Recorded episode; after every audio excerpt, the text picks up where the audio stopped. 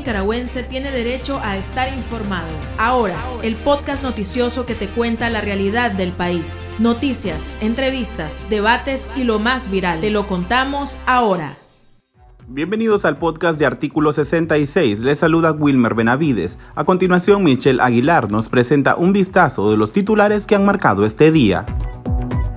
Cámara de Representantes de Estados Unidos aprueban la ley Renacer. Solo falta la firma de Joe Biden para su implementación. Televisión Pública Española denuncia que el régimen de Ortega impidió a un equipo periodístico entrar al país. YouTube elimina 82 canales de videos orteguistas, es el segundo golpe a la granja de troles en una semana. Iniciamos el podcast ahora correspondiente a este miércoles 3 de noviembre de 2021. Las 5 del día. Las noticias más importantes.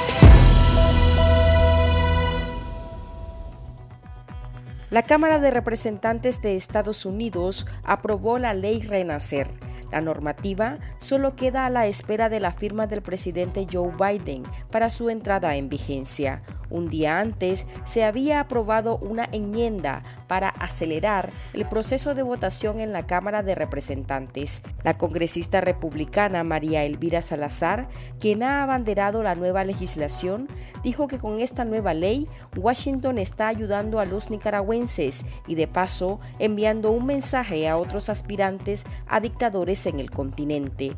Con la ley Renacer se agilizarán las sanciones y se examinará la continuidad de Nicaragua dentro del Tratado de Libre Comercio con Centroamérica orgullosa de haberla presentado en el Congreso Federal junto con eh, colegas demócratas, albiocires en este, en este, particularmente en este caso.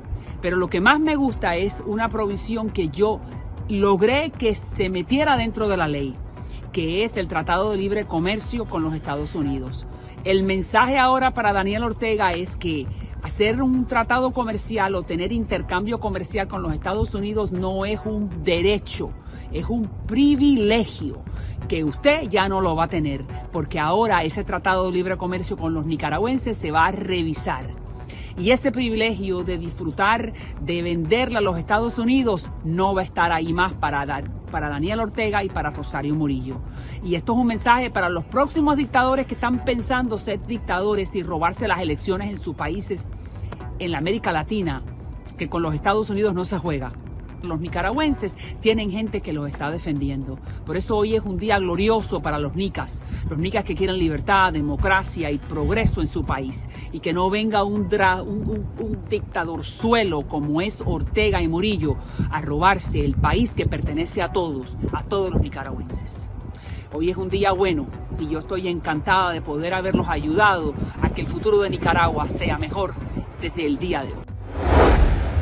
La Comisión Interamericana de Derechos Humanos presentó ante la Organización de Estados Americanos el informe Concentración del Poder y Debilitamiento del Estado de Derecho en Nicaragua, en el que plasma la continuidad de las violaciones de los derechos humanos ejercidas por el régimen de Daniel Ortega. La entidad indicó que en el país prevalece un Estado policíaco de facto, cero respeto a las libertades y un control absoluto desde el Ejecutivo, que llevará a que Ortega se imponga en unas elecciones carentes de legitimidad. El representante de la dictadura tildó de manipulador el escrito e intentó mostrarse como víctima, pero de nada le valió. El delegado de Uruguay ante la OEA indicó que el régimen de turno conduce de manera inmisericordia el destino de Nicaragua, mientras Canadá calificó el proceso del 7 de noviembre como una parodia de elecciones y aseguró que los resultados serán ilegítimos. Por su lado, Estados Unidos remarcó que la esperanza de elecciones se han evaporado. Esto fue parte del informe que presentó la comisionada Antonia Urrejola, presidenta de la CIDH. La concentración del poder por el Ejecutivo ha facilitado que Nicaragua se transforme en un Estado policial de facto, donde el gobierno tiene instalado un régimen de supresión de todas las libertades, mediante el control y vigilancia de la ciudadanía y la represión a través de las instituciones de seguridad estatales y paraestatales, avalado por los demás poderes del Estado en concertación con las instituciones de control. No existe en el país un sistema de pesos y contrapesos, puesto que todas las instituciones responden a las decisiones del Ejecutivo. Las elecciones generales programadas ocurren en este contexto. La Comisión constató en los últimos meses la intensificación de la represión a través de un conjunto de acciones, entre ellas la detención arbitraria y la criminalización de más de 30 personas bajo cargos infundados y sin las debidas garantías judiciales, incluyendo siete personas precandidatas a la presidencia, las cuales permanecen privadas de la libertad y algunas de las cuales cuentan con medidas provisionales de la Corte Interamericana. El líder campesino en San Carlos, Río San Juan, Cándido Sánchez López, fue detenido por oficiales de la policía de Nicaragua, quienes allanaron su casa y le decomisaron 12.000 córdobas, asegurándole que ese fondo lo había recibido de financiamiento del exterior, para realizar un levantamiento contra el gobierno. Sánchez, miembro del extinto C por L, ahora es acusado de portación ilegal de armas, lo que niegan sus familiares. Daniguel Sánchez, hijo del detenido, afirmó que su padre nunca ha tenido una pistola y que es falso que su padre buscara agitar a los ciudadanos contra el régimen. El párroco de la Iglesia Jesús de la Divina Misericordia en Sebaco Matagalpa, sacerdote Uriel Vallejos, reiteró en entrevista en el programa Conclusiones de CNN que los nicaragüenses no deben prestarse a la farsa electoral de la dictadura y denunció la persecución y amenazas y calumnias contra los religiosos por parte de agentes estatales descartó que sus palabras deriven en una persecución policial, porque está convencido que se ha convertido en una piedra en el zapato para el régimen de turno. Insiste en que dedo limpio es igual a conciencia limpia, lo cual claramente pide a los ciudadanos no votar el 7 de noviembre. Escuchemos las declaraciones del padre Vallejos en la entrevista que le realizó Fernando del Rincón. Aquí no hay por quién votar, porque todos los líderes que Nicaragua los, nicaragüenses teníamos puestos los ojos, los tienen en la cárcel injustamente. Aquí lo que hay es un circo electoral, porque los mismos que están ahí en los partidos son personas adeptos al Frente Sandinista, la misma mona con diferente traje. El pueblo le va a dar la espalda a la dictadura porque el pueblo se le ama, al pueblo se le respeta, a la iglesia se le respeta. Y más las palabrerías huecas vacías con que el presidente y la vicepresidenta se ha dirigido en contra de la iglesia, eso ha calado profundamente en los nicaragüenses. La televisión pública de España denunció que a un equipo del programa en portada le fue negada la entrada a Nicaragua. Es la segunda vez que se enfrenta a este cierre en menos de seis meses. Los reporteros estaban interesados en retratar la situación del país. Ante el cierre, Televisión Española decidió rodar en Costa Rica y presentará un reportaje titulado Nicaragüita en el exilio. La periodista Gemma Soriano relató que miembros del ejército querían obligarlos a borrar las imágenes que hicieron desde la frontera y les prohibieron continuar con la filmación. Escuchemos las declaraciones que dio Soriano a la cadena estatal española. Nos situamos en la, en la, frontera sur de Nicaragua con Costa Rica. Este lugar se llama El Mojón, es una zona de libre comercio entonces eh, pensábamos que íbamos a encontrarnos pues una barrera, el ejército, no, no, era un sitio donde tú podías entrar, podías comprar frutas, souvenirs. Mucha gente de allí empezó a advertirnos de que era mejor que la cámara la sacáramos fuera del territorio de, Nicaragua y la pusiéramos en Costa Rica. Estamos hablando de, de unos metros de diferencia. Y efectivamente movimos la cámara y ya apareció, apareció unos soldados del ejército de Nicaragua ya nos interceptaron y entonces nos dijeron que qué hacíamos allí y que teníamos que borrar lo que habíamos grabado. Entonces nosotros les decíamos, eh, pero es que estamos en, Costa Rica, la cámara está en Costa Rica y nos decían, no, no, pero es que está prohibido enfocar hacia Nicaragua. Evidentemente no, no borramos el material que habíamos grabado, pero ya nos tuvimos que marchar de allí. El pulso, le medimos el ritmo a la realidad.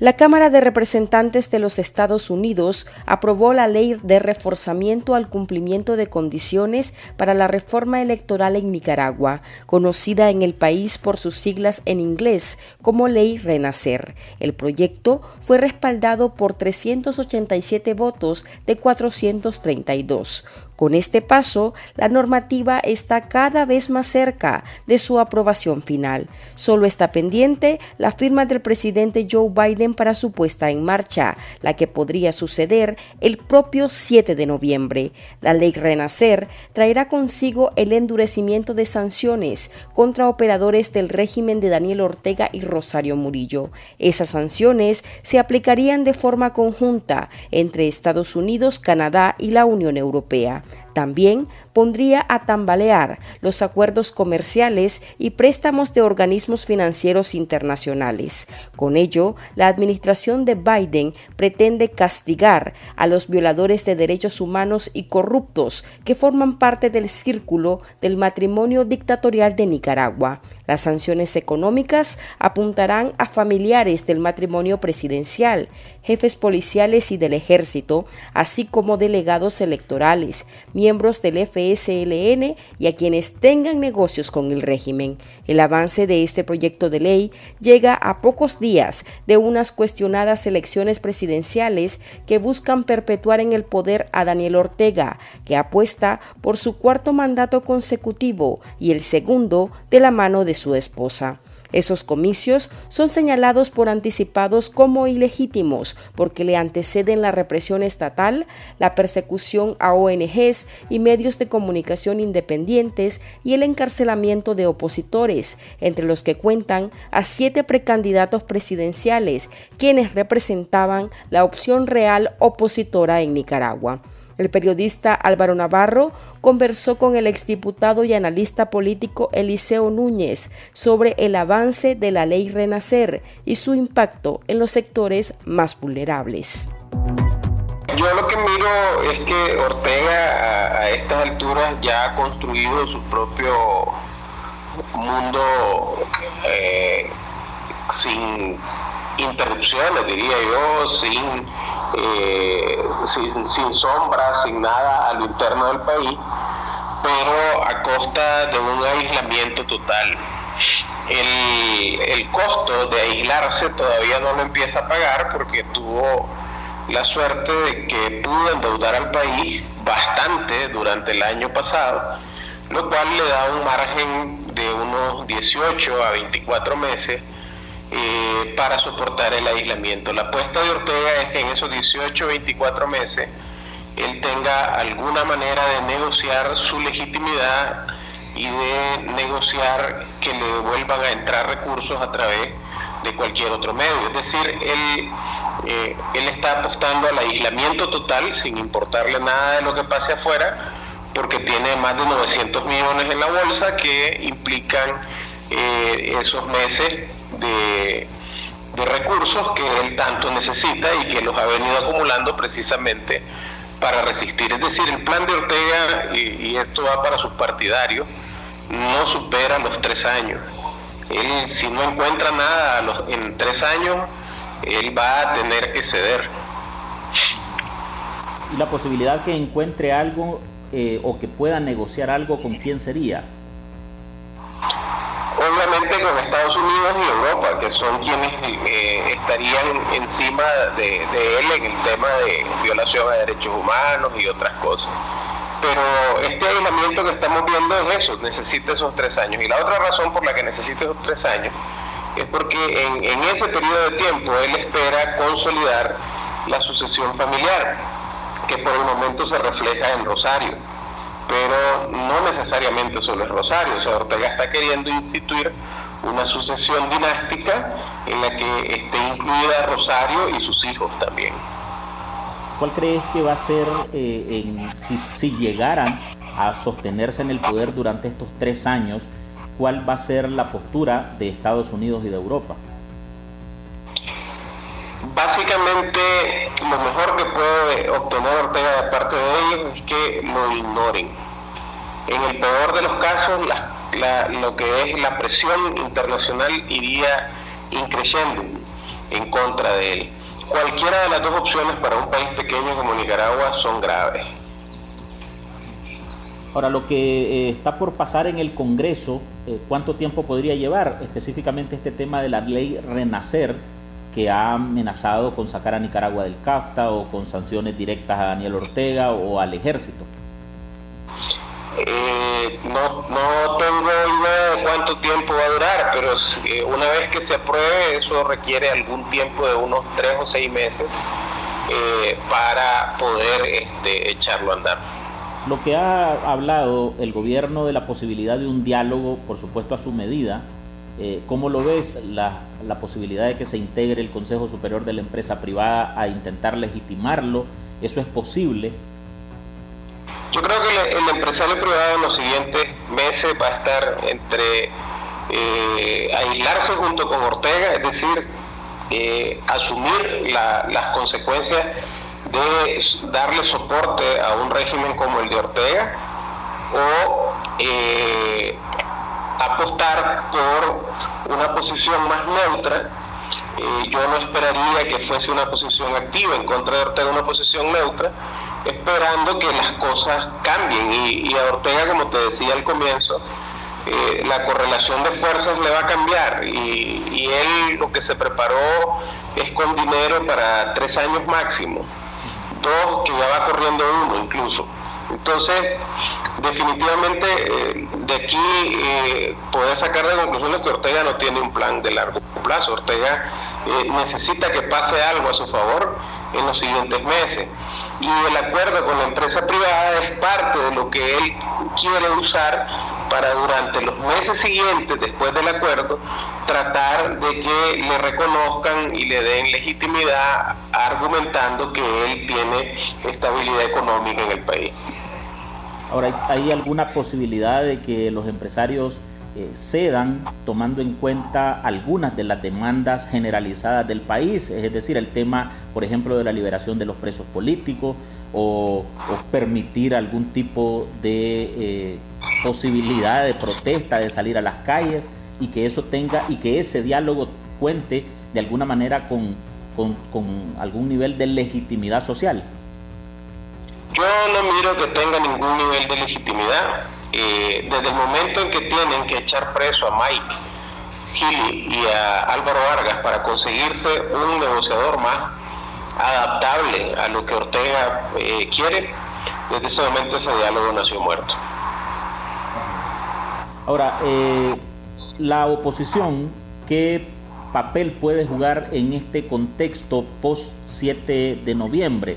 Me refiero a la oposición que está en el exilio, las organizaciones que han eh, sido eh, casi que disueltas en los últimos meses, eh, incluyendo los liderazgos que están presos. ¿cuál, ¿Cuál es la alternativa que queda? Primero yo creo que hay que cambiar de concepto. Igual que se le cambia de concepto y que ya Ortega no es gobierno, sino que es un régimen. en el otro lado la oposición tiene que pasar a saber que ya no es oposición porque no está dentro de un esquema eh, de, democracia en que hay gobierno y opositores. Entonces pasamos a ser básicamente grupos que promueven la democracia en Nicaragua. Eso es lo que eh, básicamente. Y además de eso, tiene que reagruparse y tiene que encontrar una manera de, de especificar el rumbo que debe de seguir la oposición tanto adentro como afuera del país. Eh, se necesita un plan estratégico que proponer y se necesita convertirse en una alternativa de poder. Consultamos a nuestros lectores sobre el impacto que generaría la ley Renacer a los sectores más pobres del país y esto fue lo que nos dijeron. El chat. Abrimos los micrófonos a nuestros oyentes. Cada vez que se dan reformas o sanciones eh, en el extranjero, eh, el gobierno lo que hace es básicamente ahorcarnos, ya sabes, como que eh, agudizar la represión con el pueblo y pues básicamente somos los más pobres, la pobre los que pagamos, los que pagamos las consecuencias por decirlo de alguna manera pero efectivamente es un proceso y, lo peor que le puede pasar a este gobierno es ser desconocido ante la comunidad internacional, que es lo que se espera que pase después de estas elecciones fraudulentas. Al cesar el Tratado de Libre Comercio, CAFTA, nosotros los productores, los finqueros, nos sentimos perjudicados debido a que la exportación de ganado en pie y a través de los mataderos que hay en el país se bajarían totalmente los precios, debido a que ya utilizarían otra vía y es irse de contrabando el ganado por, por la frontera de Honduras. Ya no podemos estar peor. Ya el gobierno nos tiene hecho una desgracia. Eh, a los únicos que perjudica estas leyes usa son al gobierno y a los empresarios cómplices de los asesinatos del gobierno. Nos va a afectar mucho como pobres, pero eh, si es el precio que tenemos que pagar para que este delincuente deje el poder, pues hay que pagarlo, ni modo, ya están pagando más los presos políticos y bueno, si el país tiene que eh, pagar ese precio de, de seguir sufriendo para que sea este ingrato asesino, pues hay que hacerlo. Eso sería una excelente presión para el régimen orteguista, porque ya no tendría dinero para seguirle pagando a, a ese ejército de mantenidos. del pueblo no aguanta estar pagando Policía Nacional y ejércitos. Al anularse los acuerdos comerciales entre Estados Unidos y Nicaragua, pues prácticamente es todo el país el que va a sufrir esas consecuencias. Y eso no le interesa a Ortega, porque lo que a Ortega le interesa es su enfermiza decisión de quedarse en el poder contra viento y marea. Un país tan pequeño como Nicaragua, creo que, que con pocos recursos Ortega podría mantener su aparato represor. Y esto lo va a lograr este, a través de, del apoyo que puedan brindarles países que son opuestos a la política de Estados Unidos, ya sea Rusia, ya sea China. No creo que la, la ley Renacer perjudique al pueblo. El pobre siempre va a ser pobre, sea que lo que sea, porque será a los ricachones que va a perjudicar, a los empresarios, a los que se, eh, al gobierno. Siempre los pobres nos afecta porque pagamos todo más caro. Los espera mucha hambre y mucho dolor. A los pobres no nos afecta en nada, total. Todo el tiempo vivimos pobres. ¿Y de qué nos sirve tal vez tener otras comodidades si no tenemos paz, democracia, libertad de expresión? Y aunque nos afecte, si esa es la única forma de arreglar las cosas, pues ni modo.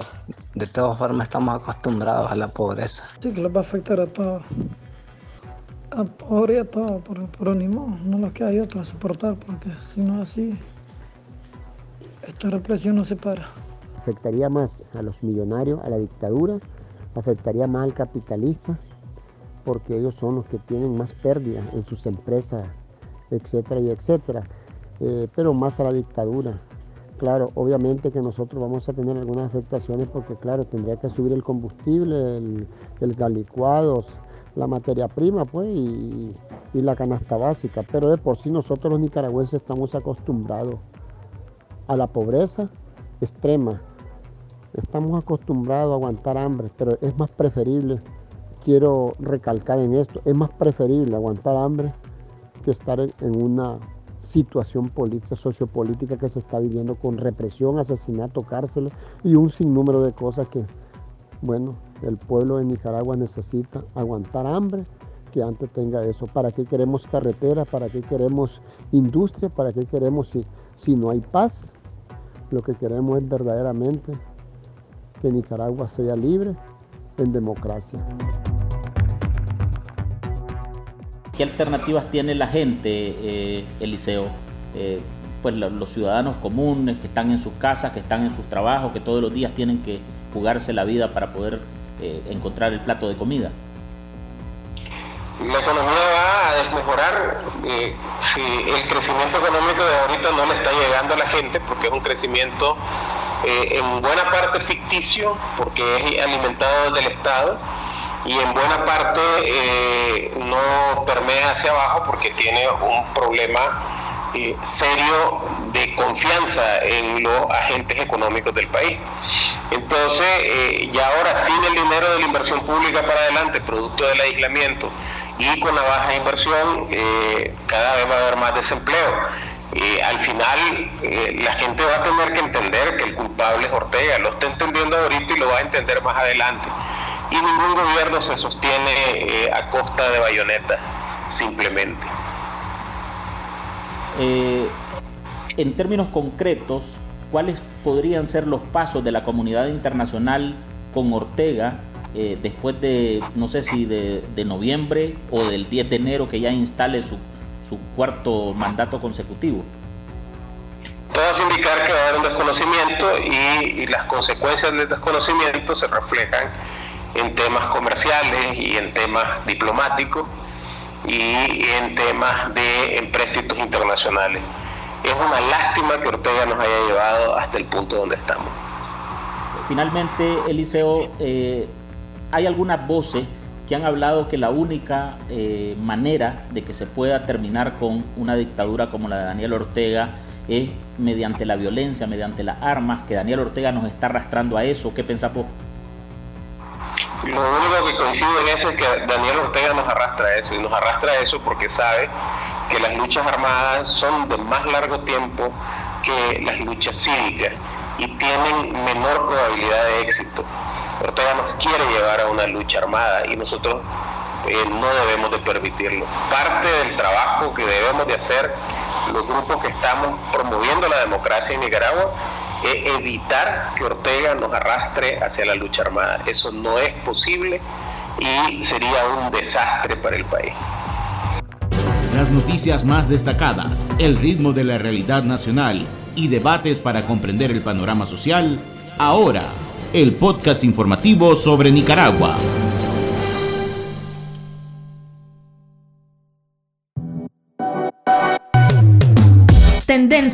La viralidad de las redes sociales. La granja de troles del régimen orteguista recibió su segundo golpe bajo en una semana. Alphabet, la compañía paraguas de Google Inc., propietaria de YouTube, anunció que la empresa canceló 82 canales de la página de videos y tres blogs como parte de su investigación en curso sobre operaciones de influencia coordinadas y vinculadas a Nicaragua YouTube detalló que esos canales ni siquiera alcanzaban los 1.500 suscriptores. Las páginas se utilizaban para apoyar a Daniel Ortega, al FSLN y a su régimen, pero también tenían como misión atacar a Estados Unidos. El anuncio se volvió viral en cuestión de minutos y los cibernautas aplaudieron la decisión. Entre los mensajes destacaron Viva Mark Zuckerberg, vandálico de corazón. Y Nicaragua tiene una meta, no más troles, resistir hasta acabar con la dictadura. En alusión también al cierre de más de mil cuentas de fanáticos de Ortega en Facebook e Instagram, la cual se aplicó dos días atrás en castigo por manipuladores y difundir información falsa. Aquí termina el episodio de ahora de Artículo 66. Continúe informándose a través de nuestro sitio web www.articulo66.com. Síganos en Facebook, Twitter e Instagram y suscríbase a nuestro canal en YouTube. Hasta la próxima. La información veraz y de primera mano está ahora. No te perdás el podcast noticioso que te cuenta la realidad del país. Compartí y pasa la voz.